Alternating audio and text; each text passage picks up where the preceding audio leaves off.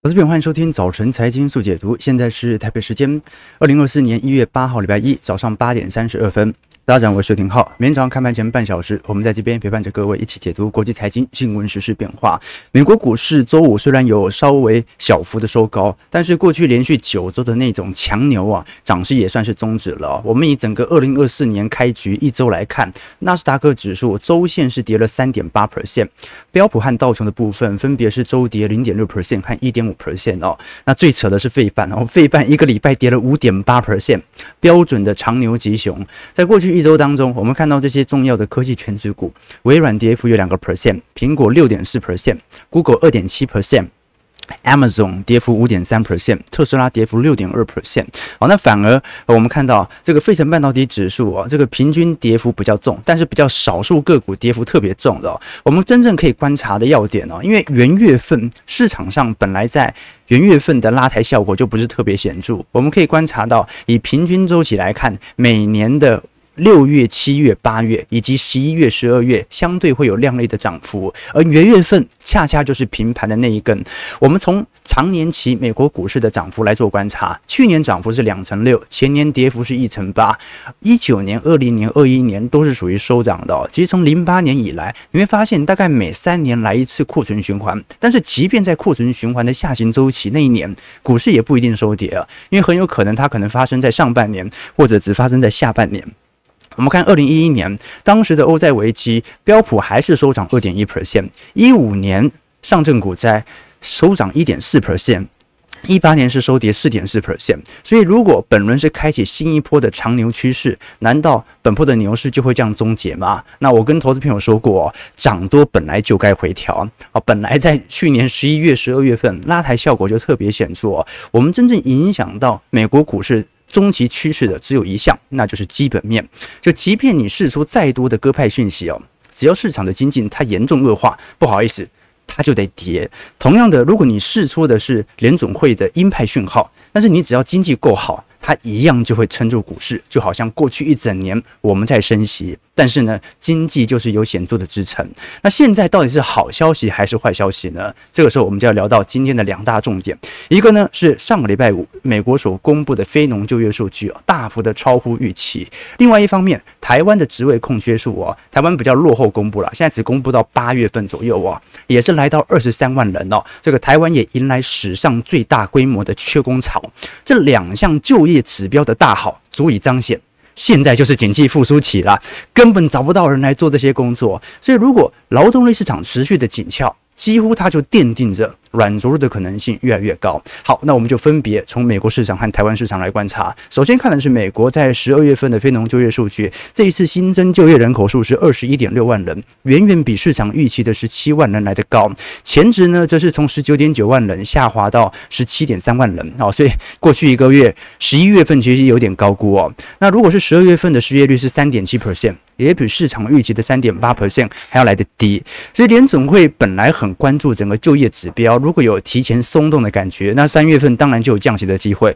不过，按照目前就业数据所公布的感觉，市场正在 Fed Watch 当中哦，把降息时间线往后延了。哎，本来以为经济很差的，联准会可能会稍微提前降息哦。现在，哎，就业还这么强哦，就业这么强，它就会形成一个问题，那就是联总会即便愿意降，可能降。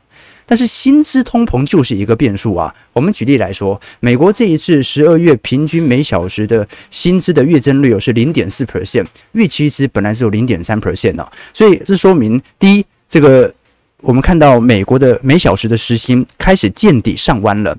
那第二点是从年增率来看呢，目前是四点一 percent。市场原本的预期也只有三点九 percent，所以呢，到目前为止，美国的每小时时薪啊，仍然远远的跑赢通膨。通膨现在大概在三 percent 左右嘛，所以在这种状态底下，如果我们要把薪资水平给往下压，那最好就要有更多的非农就业数据的释出，就越来越多人工作，我们才有机会把整个美国的薪资水平往下压嘛。它完全就是一个供给需求的问题。可是现在问题来了，这一次不只是公布我们刚才所看到的非农和薪资增长率哦，从劳动参与率来。来看，这一次也在显著的下滑。目前美国的劳动参与率是六十二点五 percent，这已经跌到去年二月份以来的最低水平啊！说明什么事情？没人啦，找不到人啦。现在非农之所以创高，都是一个人同时兼五六份工作，大家都在坚持啊，为了要抗通膨嘛。但是找不到更多人啦，这说明啊，这个已经退休的人，他根本就没有打算回来了。年轻人口啊，啊，这种提前打工的能上都已经上场了，但是呢，整个就业市场啊，就是在后疫情时代产生了这么大的转折。第一个就是大规模疫情死亡人口，第二点就是很多人因为感染了长新冠，被迫要离开就业岗位哦。光是这个感染长新冠有一些并发症离开的岗位哦，大概就预估有三百万到五百万人哦。好，那这些人都离开就业岗位哦，这个职位空缺一下就多出来了。所以呢，就现在非农就业数据的表现亮丽哦，它几乎暗示着。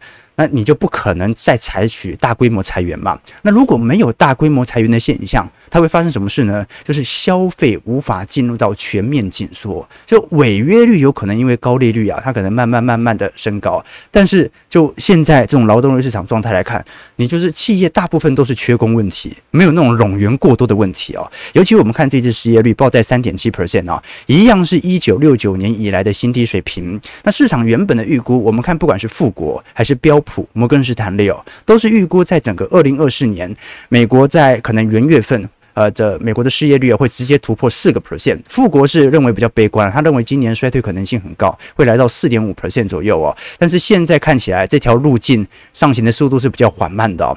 我们可以具体观察这一波非农就业人数的增长，大部分来自两个类别。第一个是我们看到的教育、卫生和呃我们看到的休闲酒店业哦，这两个类别都创下了疫情造成丧失势头以来的这种新高啊。比如说呢，就目前休闲酒店来看来看呢，现在就业人数哦，仍然远远低于疫情前二零二零年二月份达到的峰值啊。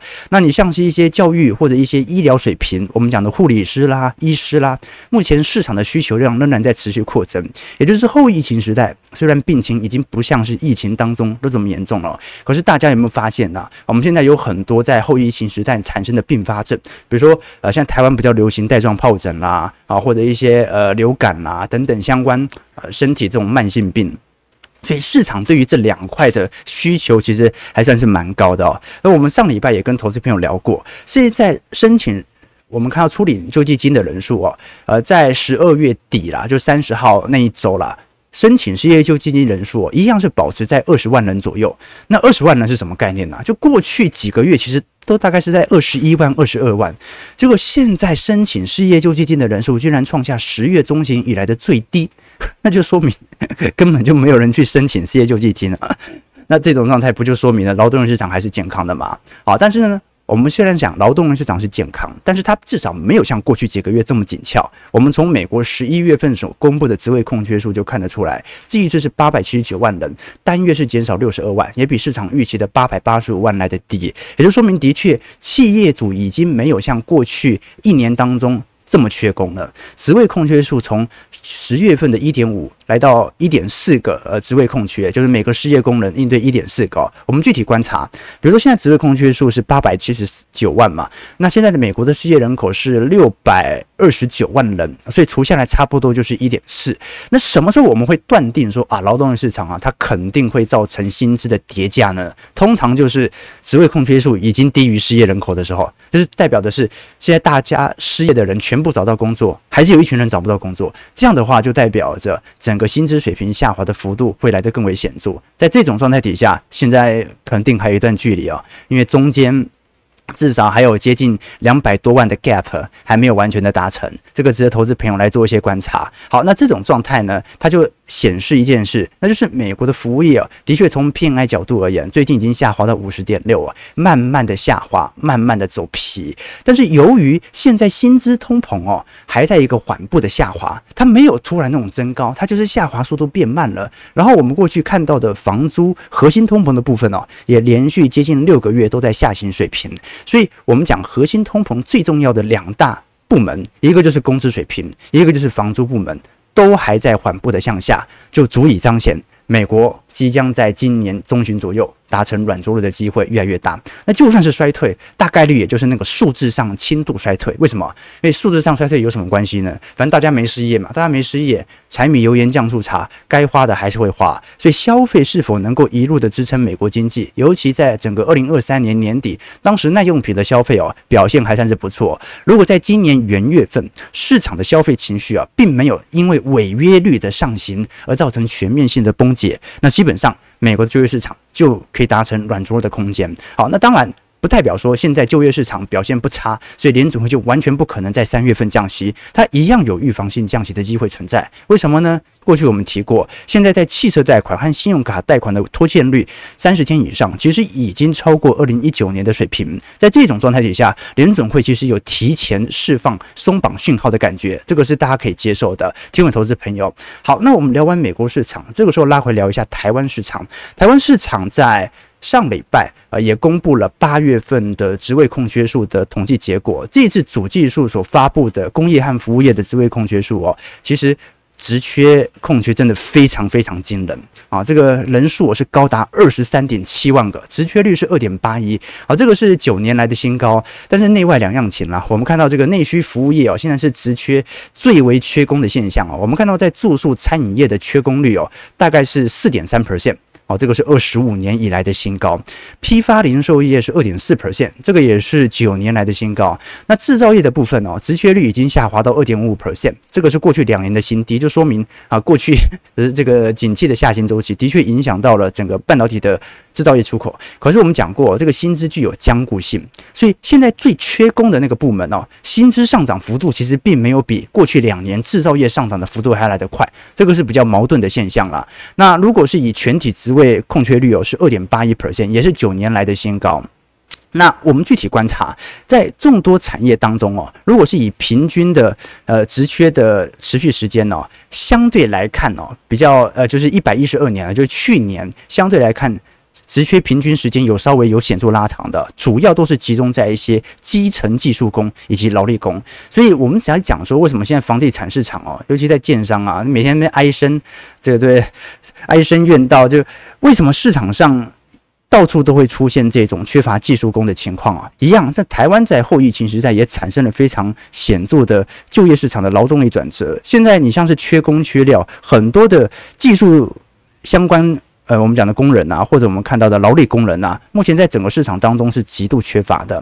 那现在，尤其在服务销售部门当中啊，职位空缺数其实也在持续的拉升当中啊。尤其在服务部门，或者我们看到的餐饮部门、酒店部门，目前也从原本的三点六个月上行到三点七个月。那它造造成的迹象哦，第一个是台湾的民间消费哦，的确在过去两年有显著提升。所以呢，呃，服务生本来就已经在缺工了，但是台湾的民间消费又在增长。我们举例来说，呃，你看过去两年。不管是从零售业的营业额，还是从餐饮业的营业额，基本上都在二零二三年创下历史新高了。我们从台湾综合商品的零售营业额来做观察，统计到去年十一月份为底为止哦。综合商品零售业的营业额是一兆四千亿啊，相对于二零二二年是增加了九点九 percent。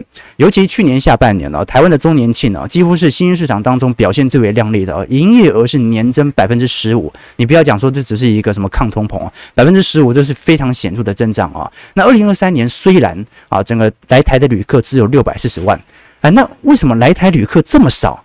我们的民间消费却有这么显著的增长呢？这说明的确有一批人在过去几年赚了非常多的钱。那么在二二年，由于受到疫情的阴霾，所以它可能消费适度的紧缩。但是二三年随着疫情时代开放以后啊，这个消费增长就非常显著。我们看台湾的民间消费哦，这过去几年，你看一二年、一三年、一四年啊，大概就保持在一个 percent、两个 percent 左右。二零二一年和二零二零年甚至通缩了，就是民间消费是年减的。可是你看二零二三年，台湾的实质民间消费增长幅度是多少？是八点三 percent。哦，这个是过去四十年以来最大惊人的展望哦。上一次有八点三 percent 的民间消费是一九八零年代，好，就台湾前烟脚木那个时代。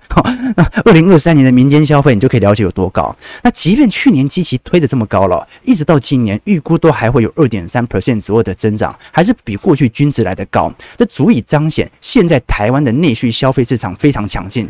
你看整个二零二三年，当时不管是国泰还是台大所预估的这经济增长率哦，基本上在投资毛额或者在出口进口层面都是属于衰退的。但是少数一个例外，那就是民间消费。所以民间消费的支撑是非常显著的。我们看台北各大商圈，各位就可以理解了。全球的商办和商业控制率都在创下历史新高。可是如果你观察台北的主要沿街的商圈店面呢，忠孝商圈、中山商圈和西门商圈。忠孝商圈因为最近是那个呃星光三越的 Diamond Towers 还有大巨蛋嘛，啊最近开幕嘛，好现在控制率哦，其实下滑幅度也算是蛮大的哦。你看从呃当时在二二年中旬左右的十七 percent，现在下滑到十三 percent 了。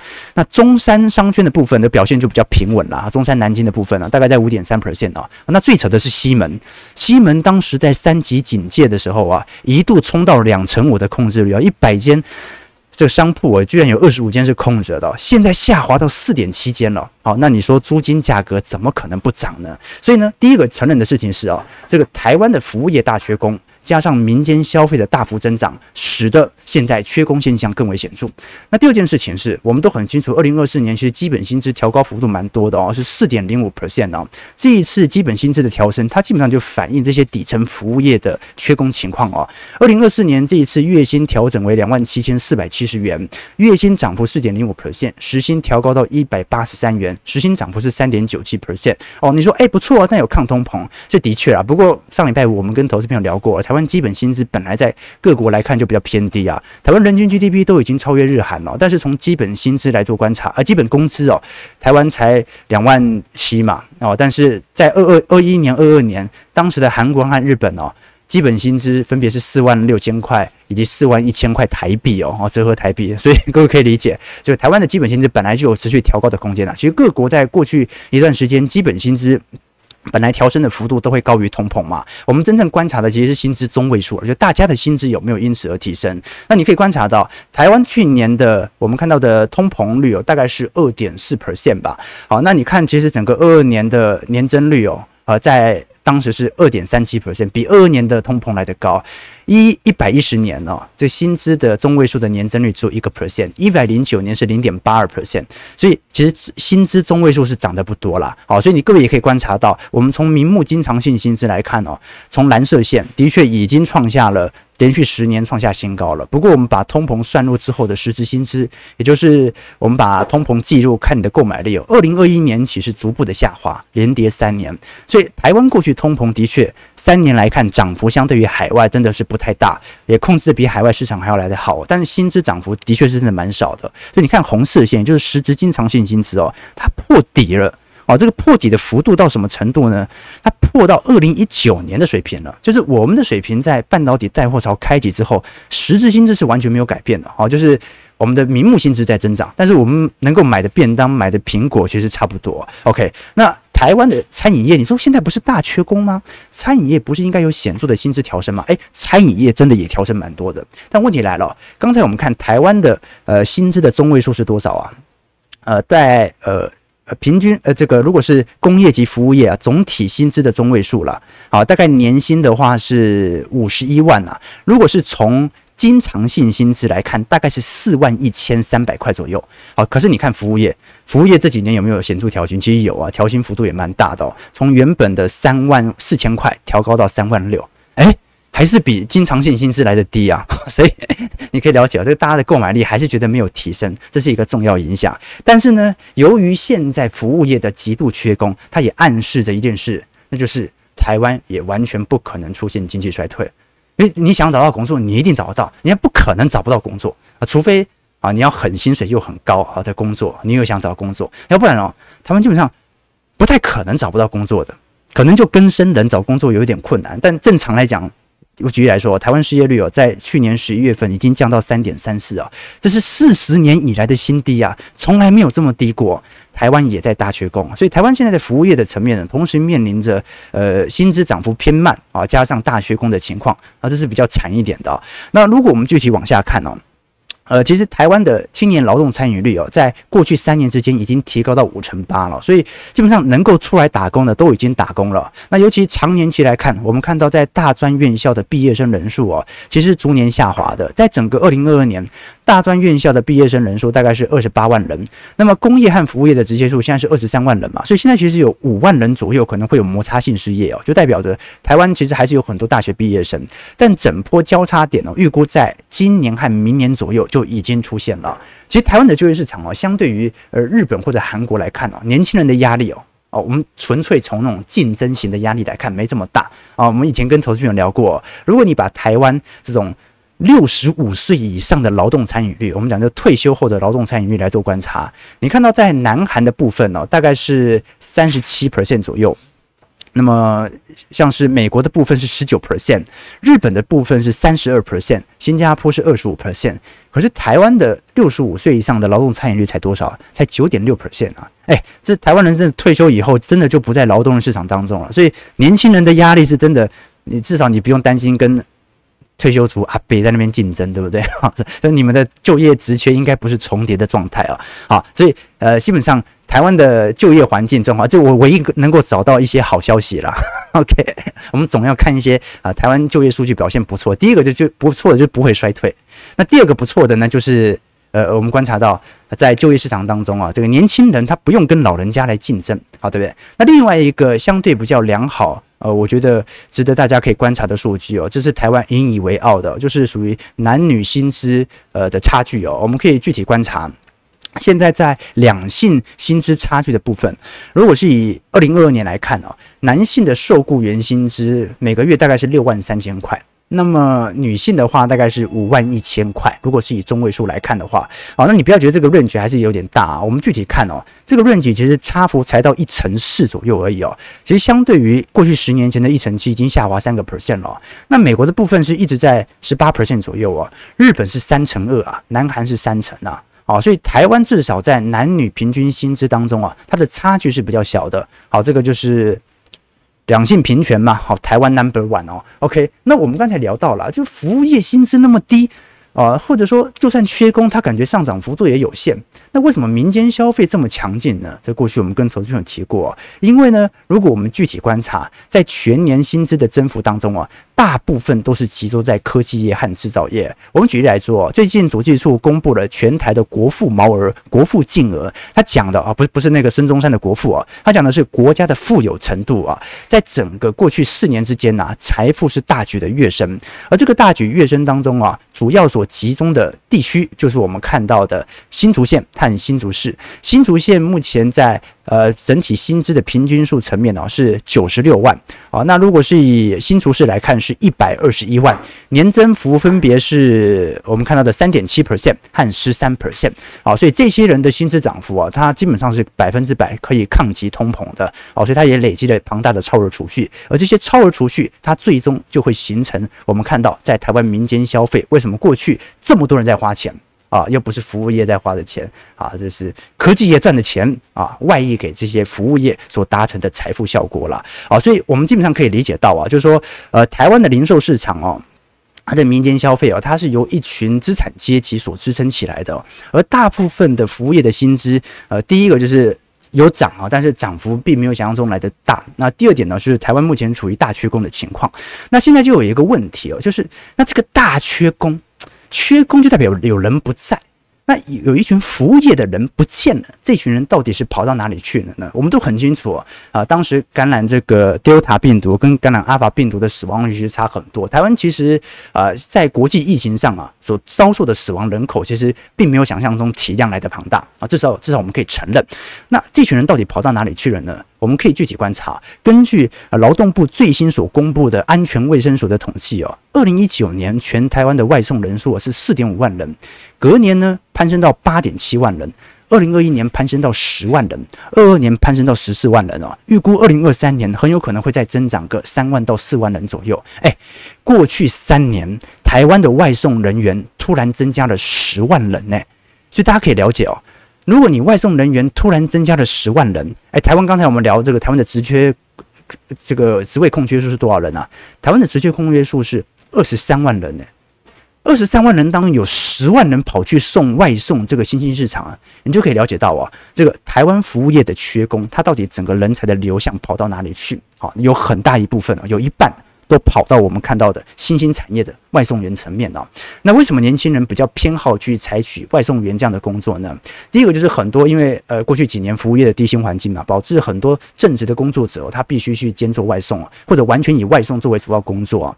那第二第二点就是疫情时代啊，因为消费形态的改变，大家你看东区那个时候商办或者说店面。或者说一些餐厅的控制率啊，一尤其是一楼啊，控制率特别高。为什么？因为发现大家都点外送，那点外送我租那么贵的店面干嘛？我就找一个这个中央厨房自己做饭就好了，然后叫外送员嘛。那第三点，我觉得最重要的是，我观察到有很多的年轻人，他对于工作形态的偏好已经改变，他们希望有更多这种呃自主工作的时间。那当然了，我会觉得说，呃。呃，这是一个年轻人心态的转变哦。但是我们都很清楚啊，这个当你骑机车的次数越多啊，你也知道嘛，这个骑机车其实某种程度在台湾是蛮危险的工作，它其实也是个一个高风险系数的工作。过去我们跟投资朋友提过，你像是在一二年以来，台日韩的交通事故的死亡率哦，台湾当时在一二年是十四个 percent，每十万人有十四人死亡。那韩国是十人，日本是四人。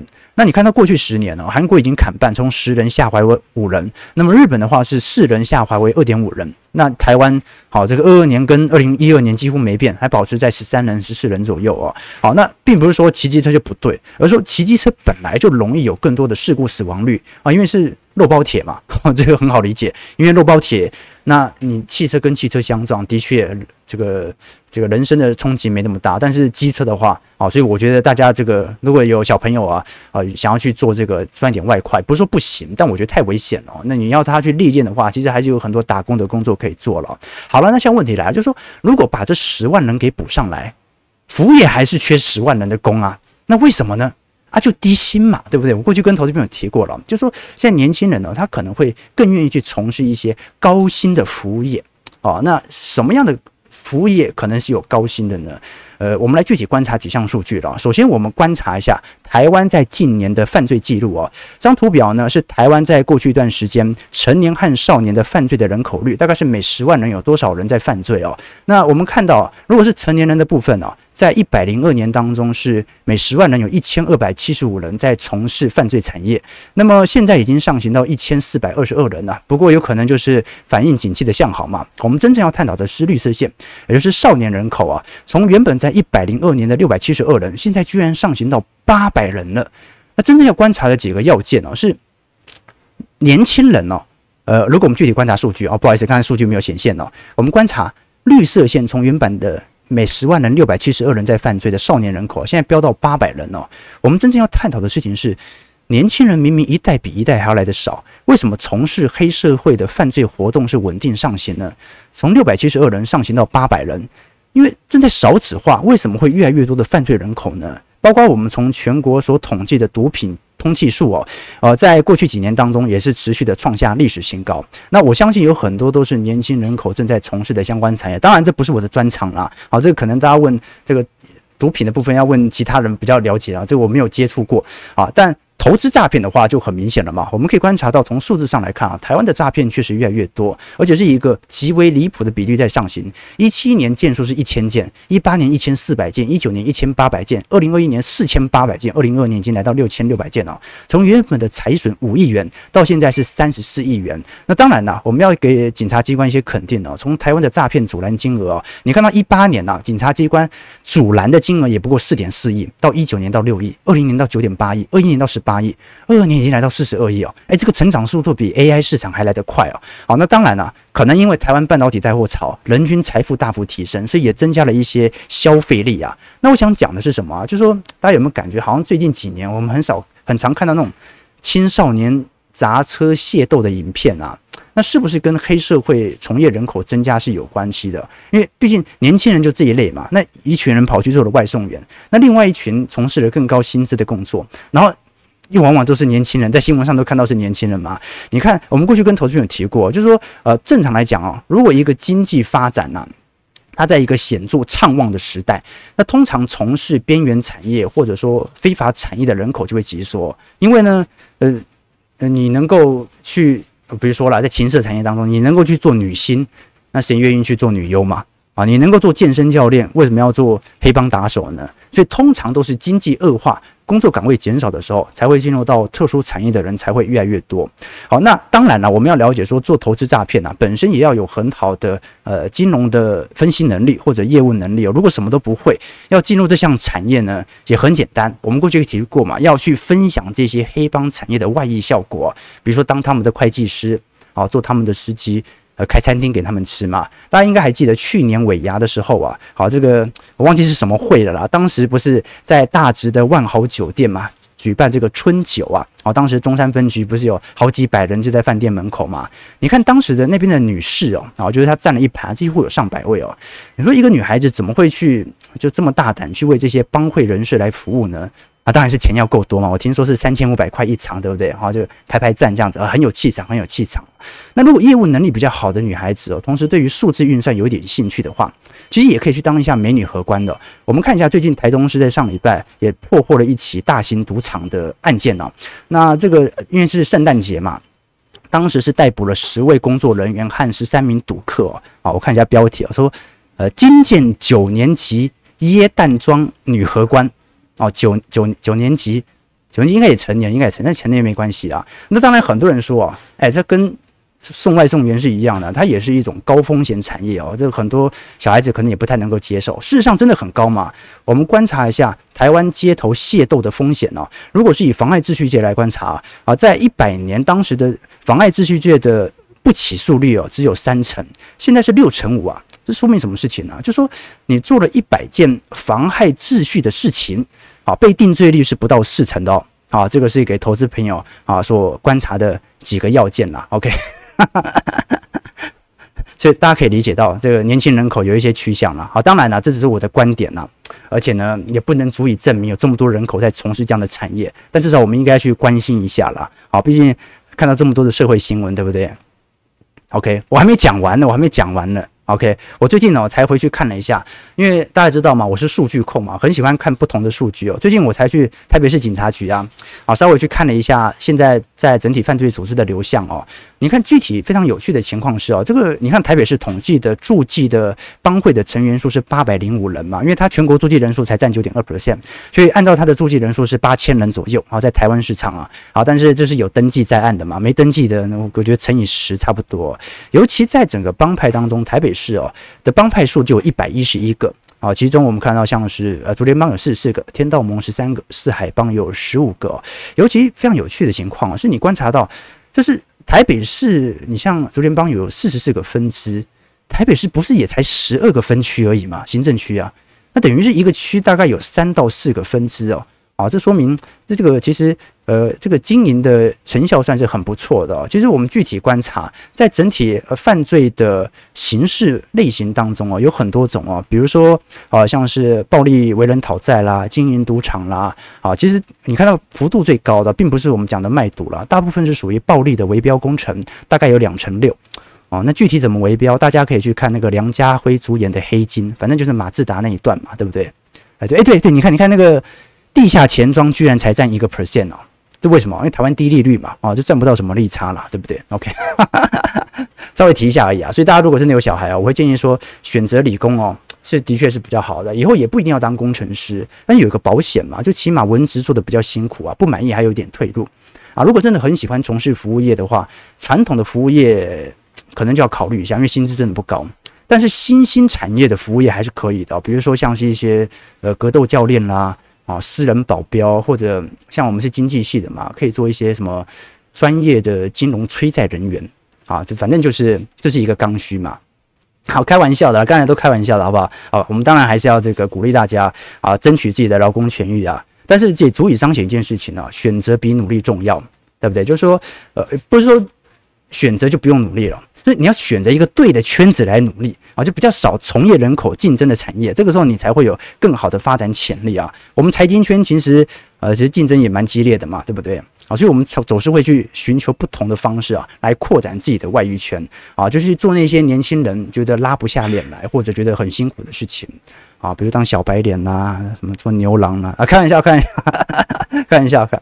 啊，虽虽然我是这样讲啊，但是我们要了解到，台湾经济真的很不错啊，有一群资产阶级，他为台湾奉献了，的确带动了非常亮丽的股市增长。今年台湾不会发生经济衰退。OK，那普通人呢，能够参与这个资本市场的唯一方式呢，就是跟着我们一起买股票吧。啊，因为不得不承认，啊，现在有很多产业。至少从新兴科技产业来看，还在一个显著的上行阶段。好，我们看到台北股市开盘的表现，台股上涨九十二点，今天预估量能两千五百亿，呃，对对对，收在一万七千六百一十五点了。OK 哦，对对对，今年就是要三千亿了啊！今天三千，今天量能不会这么大了。好，感觉感觉第一盘这样爆出来还很小，对不对，我们政府很有钱啊，对对对对对。OK 啊，实体经济就是薪资涨幅是。有啦，但是就是因为长期薪资比较低嘛，所以购买力没有太显著的提升。好了，我们今天只是稍微聊一下这个台美就业市场的概况啊，来跟投资朋友稍微梳理一下。那本周我们会关注的几个要点哦，你像是呃十二月份在礼拜四会公布呃十二月份的 CPI，礼拜五我记得是公布 PPI。那现在不管是通膨还是呃总通膨率还是核心 CPI，预估没有意外都是无一向下，因为原油价格是通膨的领先指标。